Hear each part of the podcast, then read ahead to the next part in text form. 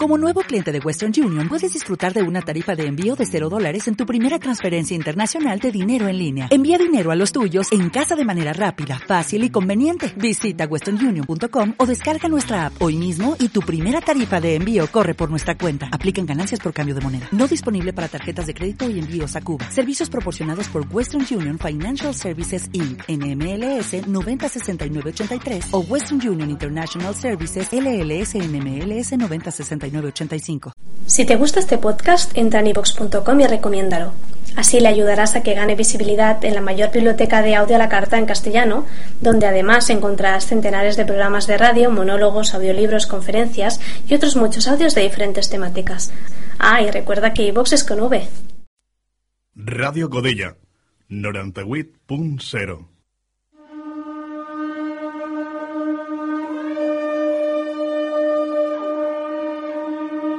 Comienza Desconecta, un viaje de una hora por los confines del arte y de la música, en Radio Godella.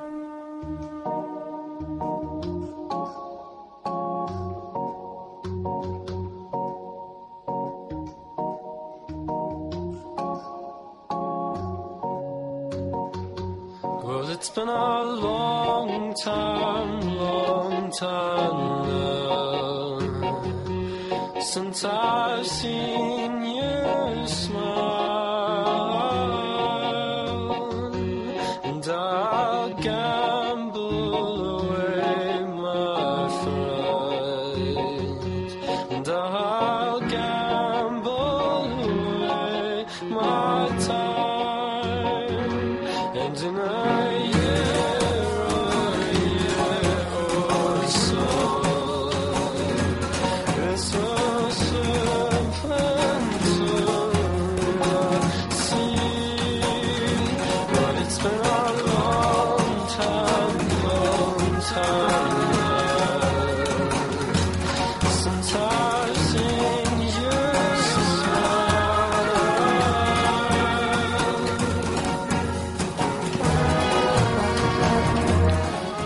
tal? Bienvenidos a una nueva temporada en Desconecta, como siempre en Radio Godella en el 98.0 de la FM y a través de www.radiogodella.com. Regresamos después de las largas vacaciones de verano con muchas ganas de ofreceros una hora cada semana dedicada a lo más relevante que podamos encontrar en el mundo del arte, así como de los videojuegos y mostrándoos también eh, algunas novedades musicales y otras que no lo son tanto para esta nueva temporada que comenzamos hoy y que seguirá manteniendo el mismo horario de siempre, los lunes de 7 a 8 de la tarde. Volvemos a contar con nuestros fieles compañeros, Jordi a los mandos, haciéndoos llegar el mejor sonido del mundo. Eduardo, que después de su reivindicativa despedida la pasada temporada, esperemos que regrese con mejores humos que los que se fue. Sí, estoy de mejor humor, buenas tardes. bueno, porque al principio pensaba yo que, que no, que ibas a venir también No, ha un poco de caña. un verano de mucho vicio, me he curado interiormente y bien, estoy en paz conmigo mismo, con las compañías y con todo el mundo. Y vienes relajado. Sí, bueno, pues adelántanos un poquito qué es lo que nos Pues espera hoy hoy. toca fútbol, fútbol, inevitable. En septiembre, bueno, septiembre quedó ya ayer atrás, pero septiembre es el mes del fútbol en las consolas y pues de ello hablaremos. Bueno, tú ya sabes que no es nuestro fuerte, pero va, venga, te dejaremos. Venga. bueno, y no sé si alguno recordará, pero en el último programa de la temporada pasada os prometimos que contactaríamos por teléfono con nuestra querida Andrada para que nos diera una artística despedida, pero que por razones técnicas no pudimos contactar con ella y bueno, pues eh, nos dio mucha rabia. Recordaros que Andrada nos dejaba mitad de temporada pasada para cumplir sus obligaciones como mamá y dar a luz a una preciosidad de niña. Pues tal y como ella misma prometió, cuando dejó su espacio sobre arte al vacío, Andrada vuelve a Desconecta y por fin la tenemos hoy entre nosotros. Buenas tardes. Hola. Además vienes con la locutora más joven de la historia de la radio. Toda la familia, la verdad. Está ahí con los cascos, toda atenta a la música y a las voces. Vaya, Andrada ha venido acompañada de Frida. Vaya. No, esperemos que una futura futura locutora de, por lo menos del programa. Pues sí, la verdad. O por lo menos oyente, ¿no? Vaya, bueno, ¿qué tal? ¿Cómo ha ido todo este tiempo? Tendrías unas ganas locas, ¿no? De volver. Pues sí, la verdad es que tenía ganas de volver y contaros cosillas. Que hay mucho por contar. Sí, em- vamos a empezar un poco con, con el cómic esta vez. Perfecto. Muy bien, pues eh, y en la parte musical, junto a un servidor, hoy debería estar con nosotros, al igual que hizo durante la temporada pasada, Elvira, toda una erudita musical, pero que por razones de salud eh, y muy a su pesar hoy no puede estar con nosotros en este primer programa. Pero bueno, como buena profesional que ella es, no ha querido faltar por lo menos para darnos un saludo y decirnos que hoy no, pero a partir de la semana que viene la tendremos como siempre en el programa. ¿No es así, Elvira? Sí, hola, Jolín, quiero estar con vosotros. Ya sabemos que te da mucha rabia no poder estar hoy, hoy con nosotros, pero bueno, la salud es lo primero. Ya. Menos mal que se te ha reducido un poco la visión, pero los oídos los tienes perfectamente bien, ¿no es Los así? oídos y la boca los tengo perfectos. Vale. No veo nada, pero os oigo muy bien, así que por lo menos voy a disfrutar una hora tumbada en el sillón escuchando. Vaya, hoy que estábamos el equipo casi al completo y solo faltabas tú. Ya, la verdad que sí. Andrada al final, entre pitos y flauta, no nos vemos nunca.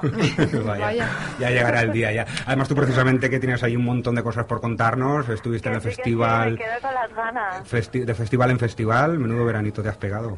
Ya, la verdad que sí, está bien. Bueno, Eduardo, ¿qué tal? Muy Hola. bien. ¿Qué tal, Elvira? Bien, ¿has jugado mucho este veranito? A tope, no he parado. Jolín, me da mucha envidia, eh, que lo sepáis. Aquí cada uno en su línea, cada uno haciendo de las suyas. bueno, Elvira, pues ya sabes que te esperamos dentro de muy poco, Sí. esperamos que te recuperes lo más rápido posible. Eso, que te mejores. Sí, Gracias. Y nada, de momento pues Nada, escuchar, a escuchar el programa y a disfrutarlo en la medida de lo posible. Muy bien, bueno, mucha suerte en el primer programa, chicos. Un saludo. Bueno, pues hechas ya las presentaciones pertinentes, vamos a dar comienzo ya mismo al Desconecta de hoy. Radio Godella, 98.0. Y vamos a hacerlo de muy buen rollo, trasladándonos a los felices años, años 90, de la mano de los ingleses Terror Vision.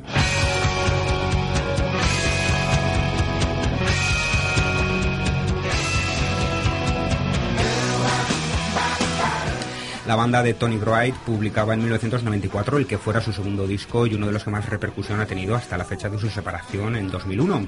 How to Make Friends and Influence People era el título de este trabajo y este su primer single. Oblivion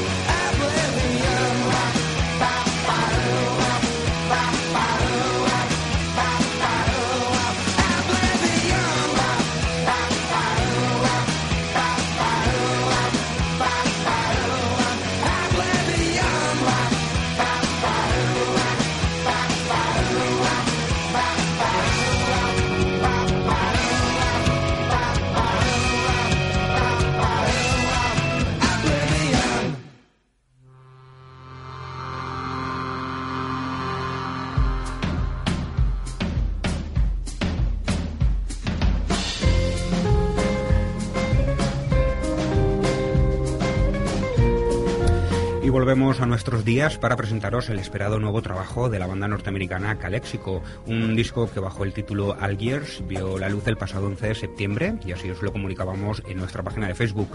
La banda de Joe Burns y John Convertino vuelven tras tres largos años de ausencia discográfica y vuelven a sorprendernos para bien en este caso dando continuidad a su anterior publicación, Carrier to Dust, aunque quizás eh, relajando un poco la marcha, eso sí.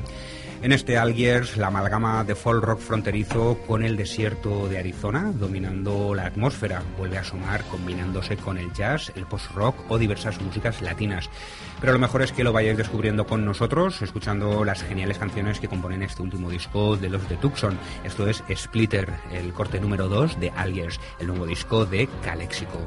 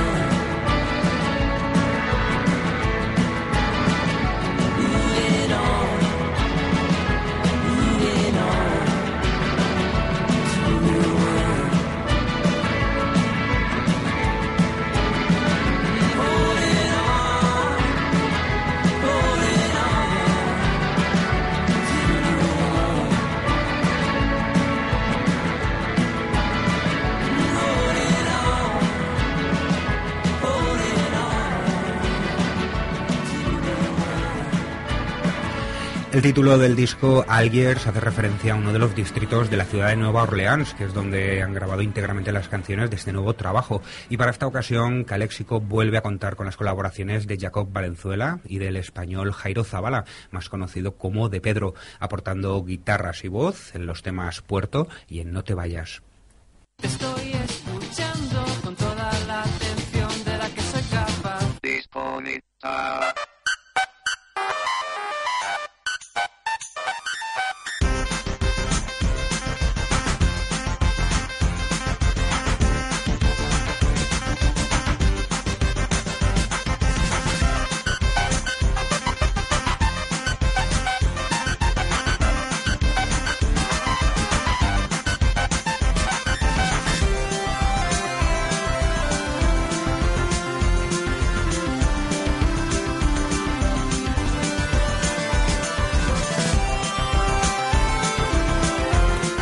Bueno, pues aquí estamos una temporada más con nuestro espacio dedicado a los videojuegos, que como veis y como ya os adelantábamos al final de la pasada temporada, está en la sintonía.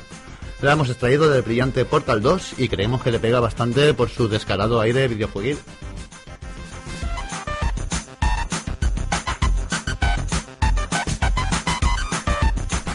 Y bien, ha sido un veranito en, en el que las buenas novedades se cuentan con los dedos de una mano y en el que mayormente el ir y venir de noticias, rumores, afirmaciones y desmentidos ha formado la espina dorsal. Lo mejor es que lo mejor del año está por llegar, como siempre que arrancamos temporada. Se nos vienen nuevas entregas de las sagas ya sentadas, aunque también se nos vienen algunas nuevas IPs que van a exprimir el- al máximo el potencial de las actuales consolas y que llaman la atención especialmente por eso, por ser productos totalmente nuevos, algo que los jugadores siempre agradecemos. Lo vamos a ir viendo a lo largo de los programas venideros y hoy vamos al grano con la actualidad, que el verano ya se acabó y tenemos cositas ricas recién salidas del horno.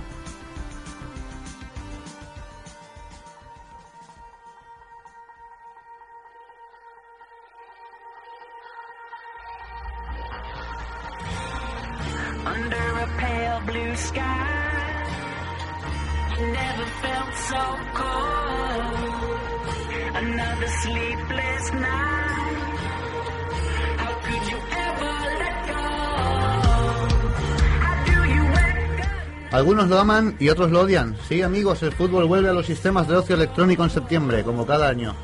Y los dos de siempre ahí pegándose de tortas por ver cuál es el mejor. Ni que decir tiene que hablamos de la eterna y encarnizada lucha que mantiene año tras año el FIFA de EA Sports contra el Pro Evolution Soccer de la nipona Konami.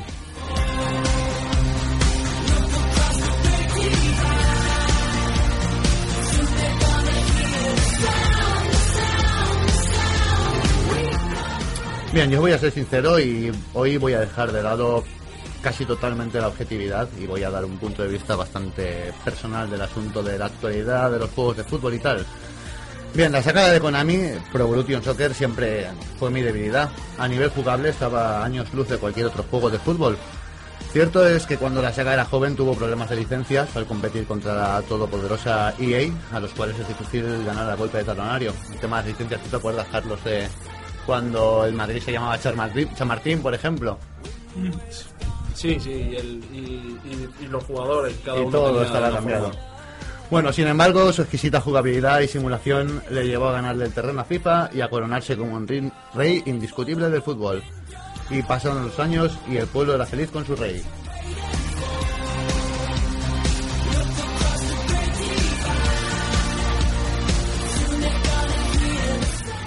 Pero en algún punto las cosas se le torcieron al rey. Muchos coincidimos en que este punto fue el salto generacional a las nuevas consolas. Por algún motivo no le terminaba de sentar bien al Pro Evolution Soccer. Su exquisita jugabilidad de pronto se antojaba arcaica y las siempre brillantes animaciones de los jugadores robóticas. Hablando claro, en Konami se habían dormido en los laureles de esta generación sin mostrar apenas una evolución. Yo personalmente dije se finí con el Pro Evolution Soccer 2010, que en mi opinión tenía más de arcade que de un simulador, amén de un multijugador online con bastantes problemas de lag.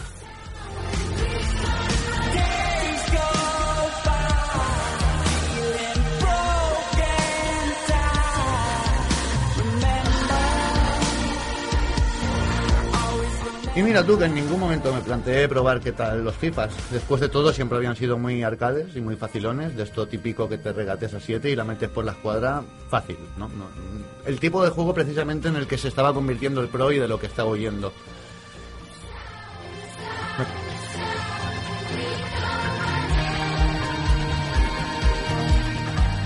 Bueno, ¿y qué es lo que hacía FIFA año, año tras año? Pues saberse que eran inferiores al, al Pro Evolution y mejorar, sabiendo que su rival era una bestia parda y que tenían bastante trabajo por hacer. Yo la verdad es que no he vivido esta evolución del FIFA, no la he vivido gradualmente, digamos, porque, bueno, hacía muchísimos años que no jugaba en FIFA. La viví, de hecho, de golpe, hace unos meses, tras una suculentísima oferta del FIFA 12 que lo pusieron a 10 veces y me dije, venga, va, ¿por qué no? Y bueno, pues cuando me puse a jugar se desplegó ante mí un simulador de fútbol que un poco se parecía, la verdad, a los FIFAs de años atrás. La sensación era que mantenía esa frescura made in FIFA, pero eh, con una jugabilidad que se notaba que había bebido bastante de las fuentes del Pro Evolution Soccer. Una mezcla, perfecta y explosiva. Casi sin verlo venir, un nuevo rey del fútbol se había instalado en mi ordenador de sobremesa.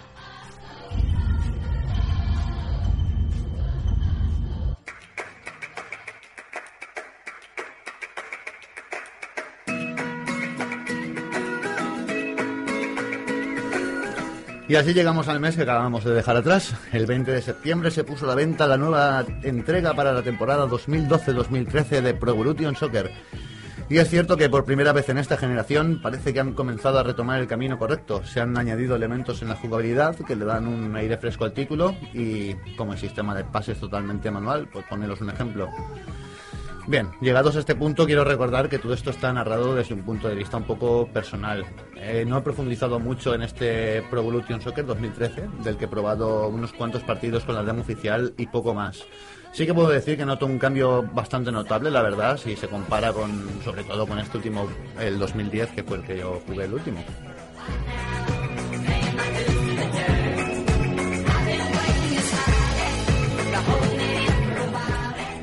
El asunto es que FIFA 13 también se puso a la venta el pasado 27 de septiembre y si bien no ofrece una evolución tan marcada respecto a su anterior entrega, sí que mejora sutilmente todos los aspectos tanto en su jugabilidad como en opciones, manteniendo el mismo motor gráfico de FIFA 12 y mejorando muchísimo el motor de, de colisiones entre jugadores creado para FIFA 12. Y así pues, en mi opinión, este año pues Pro Evolution Soccer ha mejorado más que FIFA, si se comparan a sus predecesores, pero es que el FIFA le lleva ya tanta ventaja al Pro Evolution que esa evolución no es bastante como para hacerse con el trono. Al menos sí que le vale de sobras para pelear de nuevo codo a codo con FIFA, eh, ofreciendo a ambos una tremenda calidad. Los productos de dos productos de gran calidad, cada cual con un planteamiento y una personalidad bien, marcados.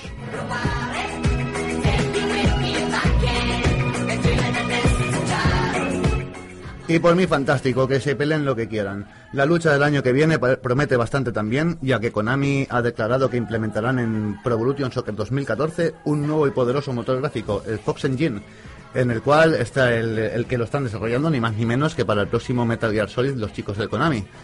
Desde luego los chicos de EA Sports este año lo van a tener que meter mucha caña al desarrollo de FIFA 14. Y como siempre, los beneficiados de todo esto, nosotros, los que nos gusta el fútbol como deporte y lo disfrutamos sentados en el sofá de nuestras casas con un gamepad en las manos.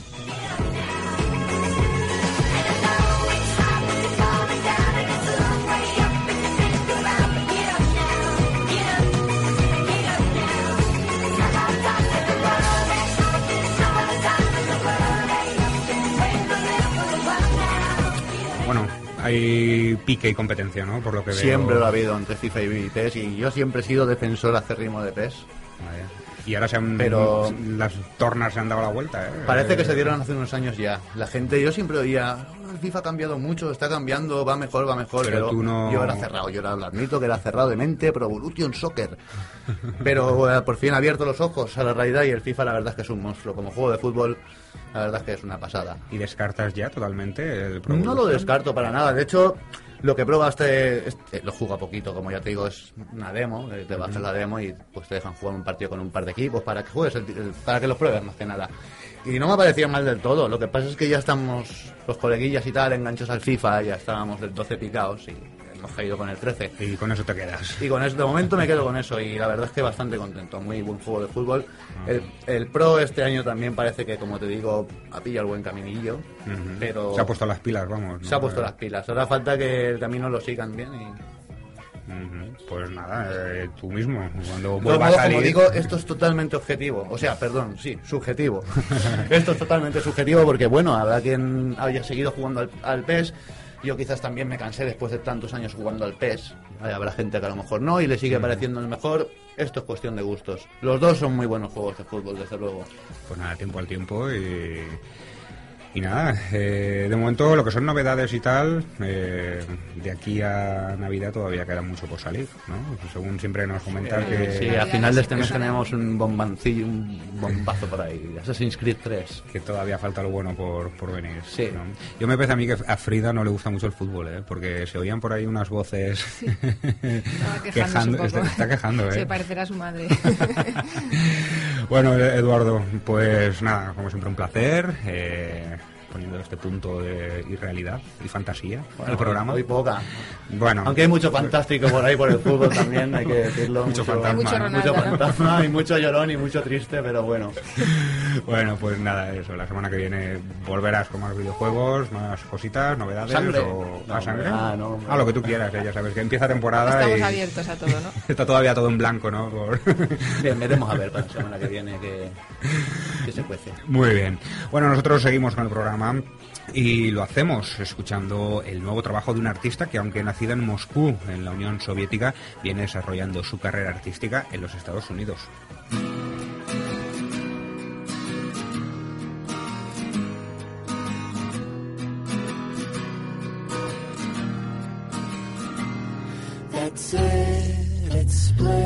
Se trata de Regina Spector, una prodigiosa artista que decidió abandonar la música clásica para dedicarse al pop sinfónico y más amable, aunque según ella su sitio está delante de las teclas del piano. Así lo demostró el pasado mes de julio en los dos únicos conciertos que dio en nuestro país, en Madrid y Barcelona, y en el que la artista soviética dejó sorprendido al público con su prodigiosa, su prodigiosa voz y su pose disciplinada frente al piano, y en el que cantó al amor, la desesperación y las situaciones políticas que se viven en su antiguo país, la Unión Soviética.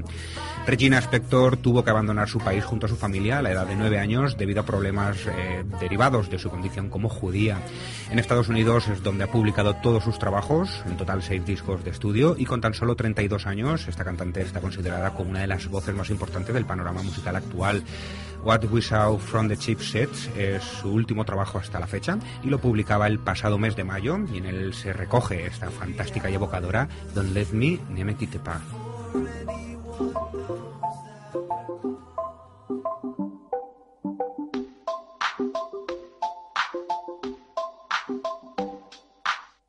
on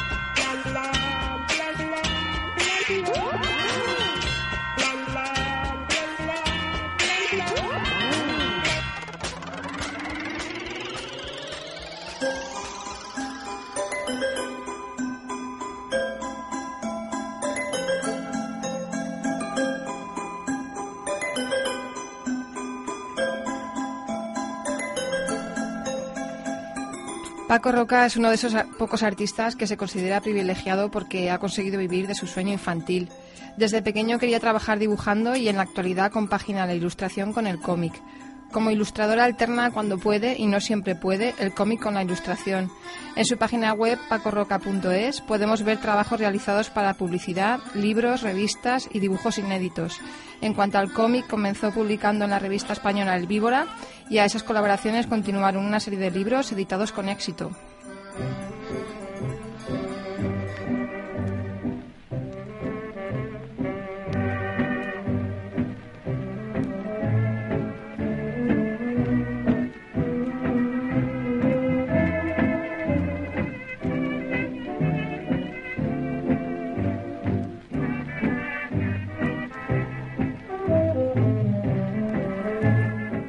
Su primer álbum fue GOG en el año 2000. Le siguieron El juego lúgubre en, en 2008, una visión personal del pintor surrealista Salvador Dalí. Hijos de la Alhambra, historia de aventura sobre un pintor del romanticismo francés del siglo XIX que visita la Alhambra. Y El Faro, una historia con la guerra civil como telón de fondo y premiada al mejor guion realista por el Diario de Avisos de Tenerife. Arrugas, álbum que fue adaptado a la gran pantalla con Ignacio Ferreras como director, trata sobre el Alzheimer, la vejez y la soledad, y entre otros premios ha conseguido el de Mejor Álbum y Mejor Guión en el Festival de Cómic de Barcelona, el Premio Nacional de Cómic y los premios al Mejor Álbum en los festivales de Luca y Roma.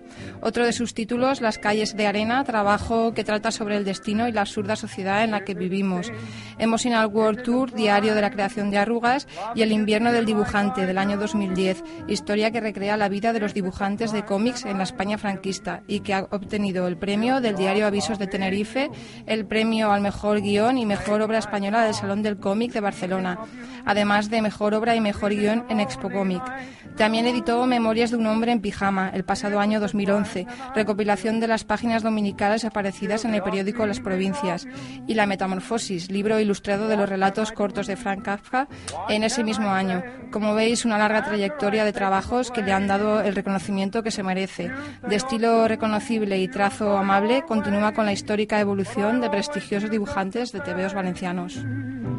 Maybe I'm right, maybe I'm wrong, loving you dear like I do. If it's a crime, then I'm guilty, guilty of loving you. Pero el talento de Paco Roca no se queda tan solo en el papel, sino que va más allá. Ha trabajado también en la televisión haciendo sketches y cabeceras para algunos programas. En la radio colabora todas las semanas desde hace años en una tertulia radiofónica en Punto Radio Valencia. Y ha colaborado como gui- guionista y diseñador de personajes en la adaptación al cine de su novela gráfica Arrugas, por la que ha recibido el Goya al mejor guion adaptado, Mestre Mateo a la mejor dirección artística y mejor guion. En los últimos años no para de viajar impartiendo talleres y dando charlas sobre su trabajo en lugares como Santo Domingo, México, París, Roma, Helsinki, Tokio, Manchester, Edimburgo y otras ciudades del mundo. Y ahora lo tenemos muy cerca. Nos encontramos con Paco Roca, su personalidad, su talento y sobre todo sus personajes y viñetas en el Moving, el Museo Valenciano de la Ilustración y la Modernidad, donde se recoge toda una serie de imágenes y testimonios de su vida y obra.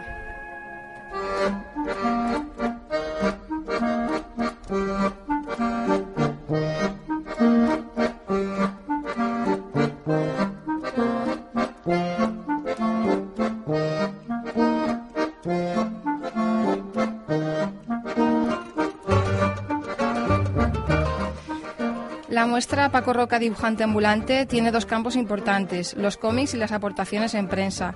La exposición muestra algunas de, de las ilustraciones publicadas fuera del país, en Italia y Francia, desconocidas para el público español, al mismo tiempo que recupera el trabajo Memorias de un hombre en pijama. Cuando entramos en la sala, lo primero que nos llama la atención, o al menos fue mi sensación, es que vamos a ver algo eh, más que papel manchado de tinta. Una interesante presentación de todas sus viñetas en diferentes formatos, desde fotogramas de arrugas a gran tamaño, pasando por mini bocetos originales levitando del techo en forma de instalación, portadas de revistas publicadas con su obra, todos eh, sus cómics editados a disposición del visitante e incluso anotaciones de los estudios que Paco Roca hizo en sus visitas a las residencias de ancianos con Alzheimer para arrugas. Expone sus libros de artista con algunos de esos bocetos de vivencias propias y viajes, llevados a una especie de cuadros de pintura digital. La propia réplica de la placa de la calle de Getafe que lleva su nombre, acompañada de una frase escrita por él mismo, Soy un lugar, soy un señor. Diseños de carteles publicitarios, la propia silueta de Picasso que hizo para una fundación bancaria, incluso la mesa que, de trabajo del artista presentada con un vídeo insertado de cómo van construyendo sus trazos las propias viñetas originales. Y en un rincón oscuro, Paco Roca en un documental hablando de su trabajo.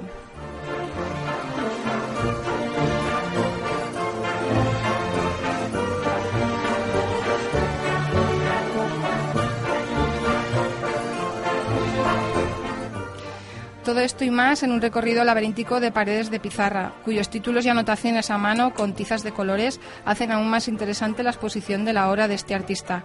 La muestra Paco Roca Dibujante Ambulante la podréis ver hasta el mes de diciembre en el MUBI, Museo Valenciano de la Ilustración y la Modernidad, y además en otro espacio que estamos acostumbrados a oír en Albacío. Podemos visitar Paco Roca Dibujante Excitante con 3X en la Galería Mr. Pink hasta el 5 de octubre. Y ahora, si os parece, será mejor que el propio Paco Roca nos hable de su obra expuesta y del futuro que le espera.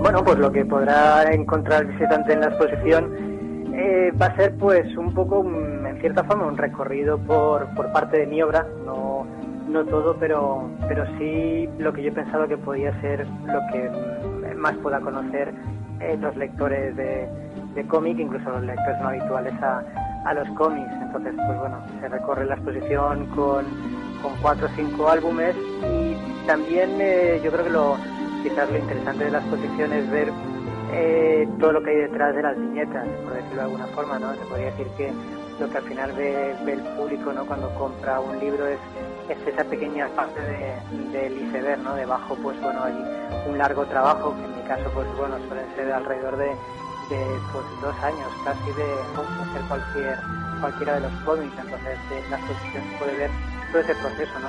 Todo lo que hay por debajo, la parte de la documentación, eh, pues eh, los storyboards, eh, diseños de personajes. Yo creo que bueno, que con todo esto tienes una visión diferente ¿no? de lo que es hacer un cómic. Y hay también una parte que es inédita, que, que, bueno, que jamás había publicado ni había enseñado, porque me daba un poco de pudor, que son las libretas de viajes. Eh, a mí me gusta mucho viajar y bueno y dibujar lógicamente, ¿no? Y la unión de esas dos cosas son estas libretas de, de viajes que son las que llevo, pues bueno, pues cuando cuando voy a, a un festival a firmar, cuando me voy de viaje para lo que sea, ¿no? Y bueno, y ahí dibujo por el placer de dibujar.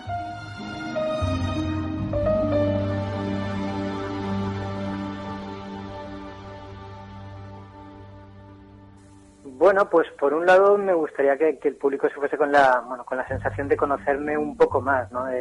Está claro que a través de los cómics vas conociendo un poco al, al autor, ¿no? Pero sobre todo por ver toda esa parte que hay detrás de, detrás de un álbum, ¿no? Que al final lo que se ve, pues como te digo, es una pequeña parte de todo ese trabajo, ¿no? Pues me gustaría que el público, pues, eh, comprendiese un poco eso, ¿no? Cómo, cómo es para mí hacer un trabajo y para mí también es una forma de, de aprender, ¿no? Yo creo que cuando haces un, un álbum, en cierta forma lo haces para, bueno, para, para conocer mejor un tema y al mismo tiempo que ese tema en cierta forma te cambia, ¿no? Te, te, te hace, bueno, eh, ser diferente, ¿no? O haber profundizado sobre unas cosas que quizás no hubieses pensado nunca, ¿no?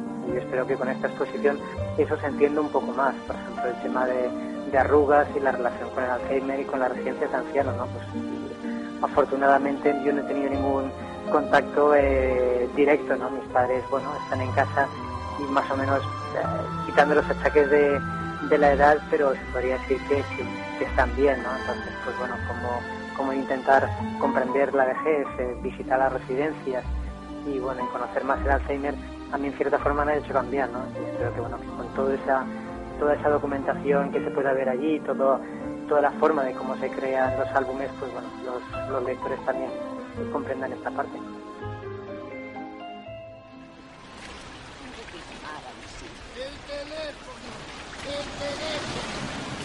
Tengo que llamar a mis hijos. Tengo que llamar a mis hijos. ¿Cómo se le ha ocurrido a esa pobre mujer salir a buscar un teléfono ahí fuera con este día? Acá, Rockefeller, cuando no sucede nada interesante hay que provocarlo. Si no mantener la cabeza ocupada con algo, la perdés enseguida. A veces he llegado a formar una fila de cinco personas. Pese a la última, la viejita del paraguas, es Carmiña. Nunca está sola, porque tiene miedo que se la vengan a llevar los marcianos.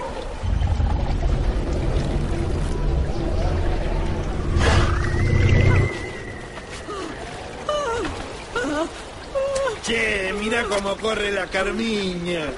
Se ve que no hay nada como una buena paranoia para mantenerse joven, ¿eh, Rockefeller?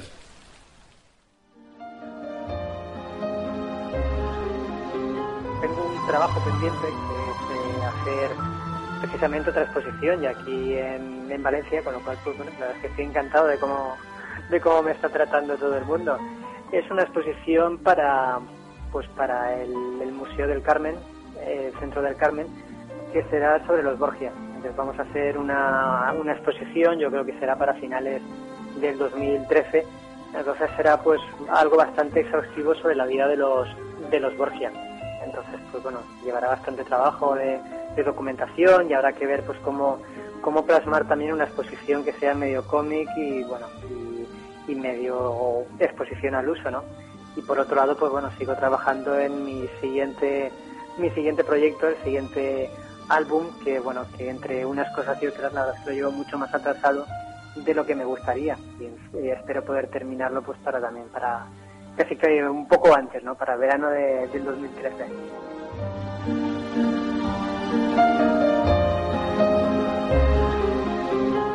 Mañana a las, a las seis y media, seis y media, ocho y media, estaré firmando en la, en la galería Mr. King. Y el jueves a las siete y media hay un pase de la película Arrugas en, en la Rambleta.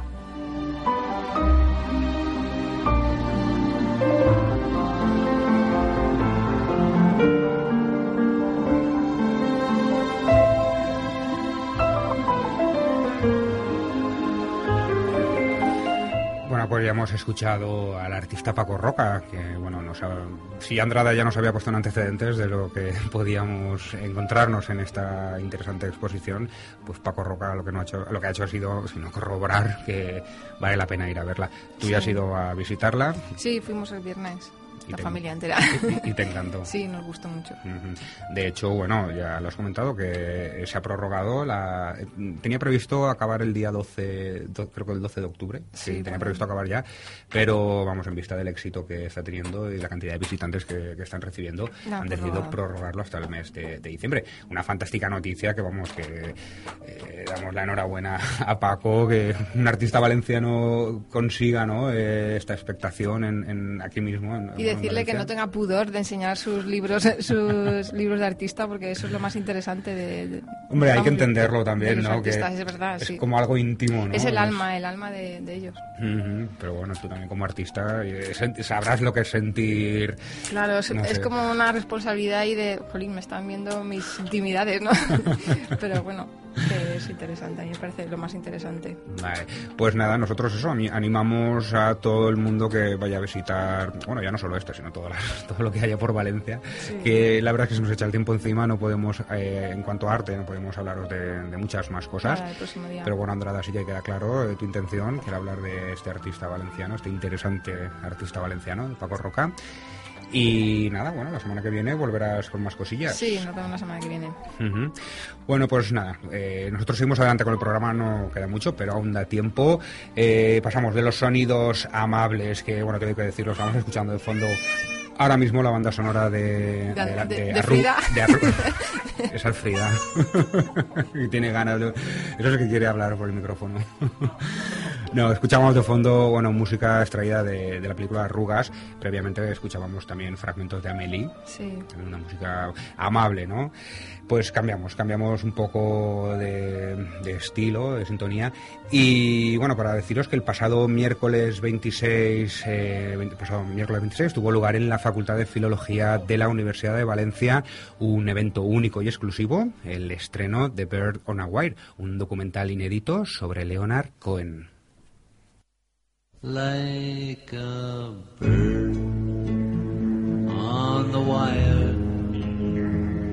Like a drunk in a midnight choir.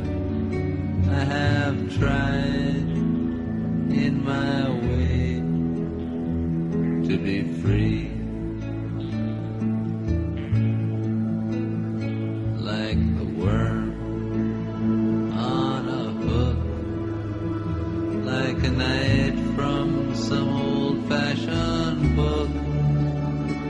have saved Bueno, pues un documental dirigido por el realizador inglés Tony Palmer que recoge las vivencias en la gira que durante 1972 hizo el cantante y compositor canadiense por toda Europa, un total de 20 ciudades.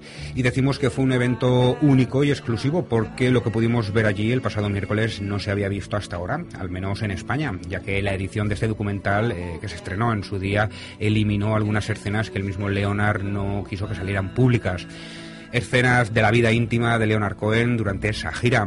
En definitiva, una imagen de este cantante que prácticamente ninguno de nosotros podríamos nunca imaginar y que ahora, 40 años después de su grabación, el director inglés Tony Palmer eh, ha decidido sacar a la luz y que se ha visto por primera vez aquí en España en un pase exclusivo que tuvo lugar, eh, como decía antes, el pasado miércoles en la Universidad de Valencia y al que asistió el mismísimo Tony Palmer, prestigioso cineasta con una filmografía compuesta por más de 100 películas, aunque su interés principal eh, ha sido siempre el de reflejar la música en el cine, dedicándose tanto al rock como a la música clásica. Nosotros hoy eh, vamos a charlar con uno de los organizadores de la presentación de este genial documental, Manuel de la Fuente, profesor de la Facultad de Comunicación Audiovisual de la Universidad de Valencia y al que tenemos al otro lado del teléfono. Buenas tardes, Manuel. Hola Álvaro, ¿qué tal? Buenas tardes. Bueno, en primer lugar, muchas gracias por atender nuestra llamada, ya que sabemos que estás bastante liado con las clases que acaban de comenzar. Nada, nada, a ti, a ti, muchas gracias a ti. Bueno, eh, aunque yo también estuve allí y pude disfrutar de este fantástico documental, eh, queremos que seas tú quien nos cuente qué es lo que se pudo ver el pasado miércoles ahí en la Facultad de Filología. Sí, como has dicho, era eh, una presentación de Tony Palmer, que es eh, uno de los más importantes directores de cine dedicados a, reflejar la música, ¿no? En el cine, tanto el rock como la música clásica, como bien has comentado. Y eh, en 1972 este director eh, eh, emprendió una aventura que era seguir a Leonard Cohen por 20 ciudades de la gira que dio el cantante ese año por Europa. Entonces eh, realizó eh, un documental porque el interés era pues promocionar la carrera de Leonard Cohen y una vez eh, eh, acabó de realizarlo y de montarlo, que lo montó en menos de un mes, una vez acabada la gira, eh, le enseñó el documental a Cohen y ni a Cohen ni a su equipo les gustó puesto que se había centrado más en mostrar las intimidades que en lo que realmente le interesaba al equipo de Cohen, que era promocionar las canciones. ¿no? Entonces en el documental se ven las canciones, algunas de las actuaciones de esa gira, pero también se ve sobre todo lo que es las intimidades de los cameos, de lo que hay detrás del escenario. Entonces se veía a Leonard Cohen eh, ligando con las fans, eh, cancelando una actuación eh, porque iba colocado de drogas, vamos, en, situaciones poco edificantes. ¿no? Entonces, no les gustó el resultado, mandaron eh, de escondidas a Palmer a través de, unos, eh, de uno de sus ayudantes realizar un nuevo montaje tanto el montaje, el nuevo montaje como la versión de Palmer quedaron perdidas para siempre hasta que 40 años después eh, Tony Palmer, que creía que estaba perdida su película, eh, la encontró en un almacén de Los Ángeles, encontró eh, algunos rollos y reconstruyó la película tal y como la había concebido él en el año 72. Con lo cual, lo que hicimos este verano fue subti- subtitular la película al español porque no se había presentado en nuestro país. Invitamos a Palmer a que viniese a la Universidad de Valencia y, yo, y presentamos una película de 100 minutos de duración que es una película modélica, ¿no? Eh, eh, que refleja cuál era el ambiente de la época, la preocupación de ciertos directores en la época, eh, cómo era la vida de, de un artista en la carretera en aquellos años y un artista tan interesante como Cohen. Entonces la, la edición censurada de su día no, no llegó, no llegó a, a publicarse, digamos, o a comercializarse. Por lo visto, no. Tenemos que tener en cuenta que en aquellos años, en los años 70, eh, los productos destinados a la televisión, pues las televisiones no tenían una concepción de, de- de- de biblioteca, ¿no? No es como hoy en día que se guarda y se archiva todo y hay comunidades de fans que lo guardan todo, ¿no? En aquel momento eh, hubo algún pase, pero la película no llegó a tener eh, comercialización en ninguna de sus dos versiones, ni la concebida por Palmer ni la concebida eh, a posteriori. Eh, con lo cual, pues la película que presentamos en su momento, pues prácticamente desvelaba eh, la- la- la, eh, un secreto, ¿no? Eh, a, a los eh, aficionados eh, españoles que pudieron acercarse por la facultad. Hombre, de todos modos, a ver, lo que se pudo ver al fin y al cabo era realismo puro y duro. O sea, quiero decir, no, no, yo creo que no hay nada que a nadie le sorprenda, al margen de que sea Leonard Cohen, sino que no hay nada, no hay nada que a nadie le sorprenda, que es lo que puede suceder en una gira, ¿no? De unos artistas. Es un poco, pues eso, eh, lo del ligoteo, eh, el excederse un poco con, con ciertas sustancias. Lo que en este caso, claro, la imagen que tenemos eh, los fans ¿no? de Leonard Cohen, pues siempre está un poco al margen de, de todo eso. Pero al fin y al cabo, yo creo que lo que se ve en ese documental es realismo puro y duro. O sea, que nadie se rasga las vestiduras, ¿no? Por, por una cosa así. Claro. No sabemos. Bueno, ¿qué reacción ha tenido Leonard ante, ante el- este documental?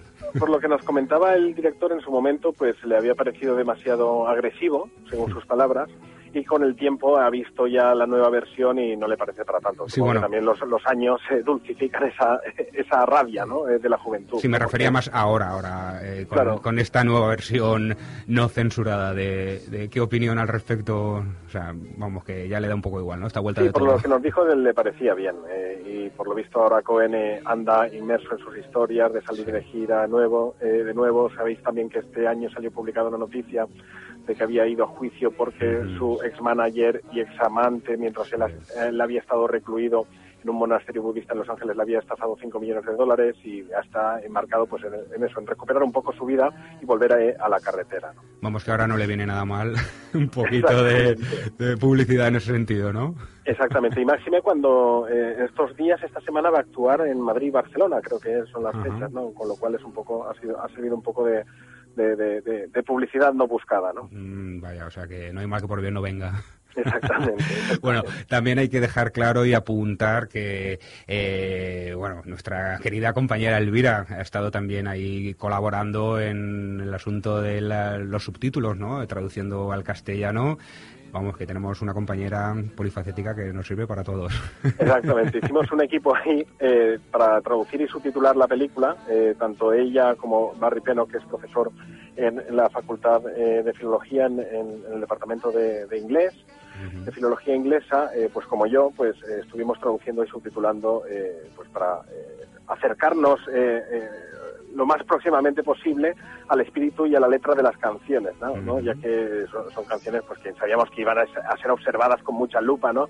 Eh, por los fans, eh, porque Leonard Cohen es un cantante con muchísimo recorrido y que y cuyas canciones han tenido muchísimo calado, ¿no? Entonces, bueno, yo creo que ha quedado un trabajo ímprobo. Yo siempre digo en estos casos, y además ahora, eh, eh, más que nunca es cierto, que, que- que los aciertos son responsabilidad de ellos y los fallos míos. bueno.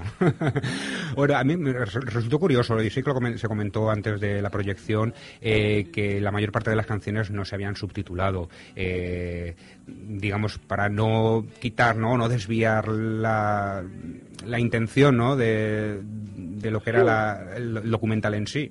Sí, por lo visto Tony Palmer fue, fue muy amigo de Kubrick y en, en su, en su funeral eh, di- dijo unas palabras también en, en- en- funeral a modo de homenaje y compartía eh, con él, por lo visto, este afán de, de- de perfeccionismo, ¿no? Eh, pues, así como eh, Kubrick controlaba, como sabes, absolutamente todos los aspectos de las películas, hasta elegir el mismo y supervisar las voces de los doblajes de sus películas, pues Palmera eh, nos ha hecho lo mismo con los subtítulos, ¿no? Él nos envió un listado eh, eh, de, de- de los subtítulos y diciendo qué partes quería que se subtitulasen y cuáles no. Eh, porque decía que, por ejemplo, en las canciones más conocidas, como Susan o un momento en que aparece Sisters of Mercy, pues que la gente ya se sabía de memoria esas canciones y que no era necesario y que prefería centrarse en aquellos aspectos de las canciones que reflejaban más el contenido sociopolítico. ¿no? Vaya. Pues bueno, te conociste, aunque yo tuve tam- también la ocasión de conocer un poquito a Tony Palmer, pero tú que estuviste más, eh, más cercano ¿no? a él, eh, ¿qué se siente no? al estar con una persona que ha trabajado, pues, eh, vamos, desde los Beatles a, a Jimi Hendrix, pasando por Franz Zappa? No sé, imagino que es un poco impactante, ¿no? El estar con una persona tan cercana a todos estos artistas. Sí, es una experiencia curiosa y sobre todo es una persona eh, muy eh, accesible eh, en el sentido de que nunca ha tenido los focos enfocándole eh, en la cara directamente. ¿no? Eh, cuando pensamos en, en- en música y cine, en cine rock, siempre pensamos en los mismos directores, en Bene Baker, en Julian Temple, en gente que, que es muy mediática, en Richard Lester, el director de las películas de los Beatles, etcétera. Pero Tony Palmer ha sufrido el hándicap de trabajar eh, siempre eh, para la televisión, o en su mayor parte, ¿no? Con lo cual eh, la conversación, el trato con él es muy accesible porque no va eh, de, de- de estrella por la vida, ¿no? Eh, precisamente por no tener ese eh, foco eh, mediático eh, en, eh, en la cara, ¿no? Con lo cual, pues bueno, ya lo pudiste comprobar, ¿no? El momento que estuvimos con él, que, que era muy, integra eh, muy integrador, eh, muy accesible a contar las anécdotas, las vivencias, a no cortarse un pelo en, en contar pues las intimidades de algunos músicos y siempre pues es una experiencia pues eh, la que nos podemos sentir orgullosos y privilegiados, ¿no? Desde luego que sí. En fin, pues nada, bueno, yo decir que a mí, que decir, que el que me encantó el documental, me acercó mucho, ¿no? A la figura de este cantante que siempre he admirado y verlo de una perspectiva totalmente, vamos, ajena hasta ahora, no, no sé, no te lo puedes imaginar, es, es, es curioso. ¿Este documental se va, se va a, se va a proyectar en más lugares o...? o- Estamos, inten- estamos intentando eh, organizar eh, algún ciclo eh, más integral ¿no? y ver pues eh, que sea que, que haya más disponibilidad para que más gente pueda acceder a ver el documental ¿no? entonces eh, aún no tenemos nada eh, concreto ni cerrado pero evidentemente eh, tanto tú como los oyentes de Desconecta pues seréis eh, los primeros en, en saberlo en cuanto tengamos sí, sí, no, en cuanto tengamos algo más concreto ¿no? Por supuesto. Yo espero que así sea, porque ya te digo que es un documento, vamos, único, ¿no? Y, y- y de gran valor. De hecho, además, bueno, a ti muchas gracias, desde luego, por esa traducción, esos subtítulos que ayudan tanto a, a poder, los que no, no dominamos tanto el idioma del inglés, pero bueno, nos ayuda tanto a, a poder entender, ¿no? De qué va todo. En fin, Manuel, pues lo dicho, eh, muchas gracias por, por estar con nosotros, por atendernos. Y nada, a ver si algún día te dejas caer también por aquí y nos cuentas más cosas, porque sé que tienes cosas por ahí que no voy a desvelar nada, pero que en un futuro puede que sean interesantes de contar. intentamos no aburrirnos muchas gracias a ti cuando quieras muchas gracias Un saludo, hasta luego. un abrazo Nosotros seguimos adelante, pero bueno, ya despidiendo el programa porque no, ya es la, la hora prácticamente de, de cerrar. Así, Andrada Se ha y, hecho un poco y- corto. Sí, se nos ha hecho muy corto. Yo creo que hemos venido con tantas ganas de, mí sobre de- todo, de que empezar. casi un año. bueno, Pues imagínate. venir. Y aún, mira, se nos han quedado ahí cosas pendientes que nada, ya pasan a mejor vida. Eduardo, la semana que viene más videojuegos. Marcianitos y demás. Y Andrada, lo mismo, a Sí, ver nos si vemos el lunes. la semana que viene. Nosotros, bueno, pues eso, eh, despedimos el programa y lo vamos a hacer con música del compositor eh, canadiense del que hemos estado hablando hasta ahora, eh, Leonard Cohen. En este caso vamos a recordarlo con un tema del disco New Skin for the Old Ceremony del año 1974. Una canción que siempre dio mucho de qué hablar, ya que supuestamente dedicaba eh, a su amiga y amante Janis Joplin, cantando muy explícitamente sus encuentros furtivos en el Hotel Chelsea de Nueva York.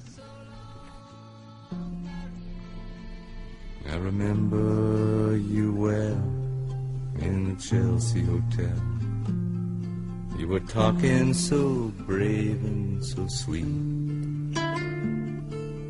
giving me head on the unmade bed while the limousines wait in the street. Those were the reasons. That was New York. We were running for the money and the flesh. And that was called love. For the workers in song. Probably still is for those of them left. Yeah, but you got away, didn't you, babe? You just turn your back on the crowd. You got away, I never once heard you say, I need you. I don't need you. I need you. I don't need you. And all of that jiving around. I remember you well in the Chelsea Hotel. You were famous, your heart was a legend. You told me again you preferred handsome men. But for me, you would make an exception. And clenching your fist for the ones like us who are oppressed by the figures of beauty. You fixed yourself. You said, well, never mind. We are ugly, but we have the music. And then you got away, didn't you, baby? You just turn your back on the crowd. You got away, I never once heard you say, I need you. I don't need you. I need you. I don't need you. And all of that jiving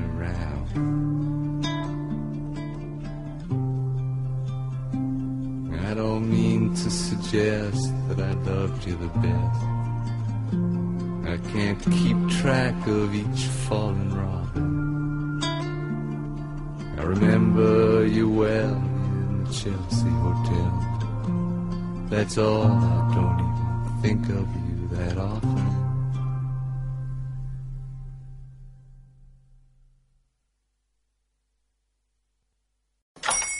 Hola, buenos días, mi pana.